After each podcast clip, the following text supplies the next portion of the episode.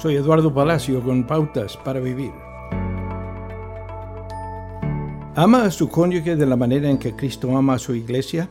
Amar a su cónyuge es el trabajo de toda una vida que va mucho más allá de cultivar una amistad o compañerismo.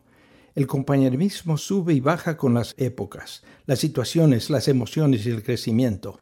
Es por eso que el pacto de Cristo con sus seguidores, lo que llamamos el cuerpo de Cristo, es nuestro modelo para explorar el matrimonio entre un hombre y una mujer.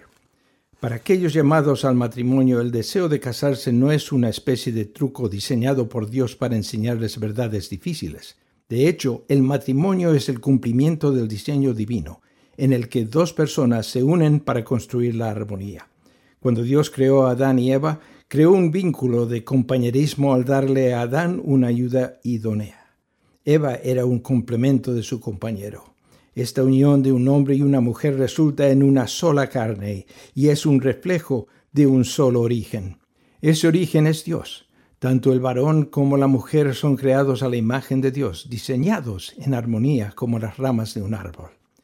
No siempre tenemos los mejores modelos de esta unidad por parte de nuestras familias, amigos, iglesias o nuestra propia experiencia. El matrimonio es llamado un profundo misterio por lo que buscamos el amor de Dios por nosotros como un modelo puro cuando tratamos de entender este misterio y necesitamos su ayuda para vivirlo. Acaba de escuchar a Eduardo Palacio con Pautas para Vivir, un ministerio de Guidelines International. Permita que esta estación de radio sepa cómo el programa le ha ayudado. Acompáñenos en la próxima emisión de Pautas para Vivir. Gracias por su sintonía.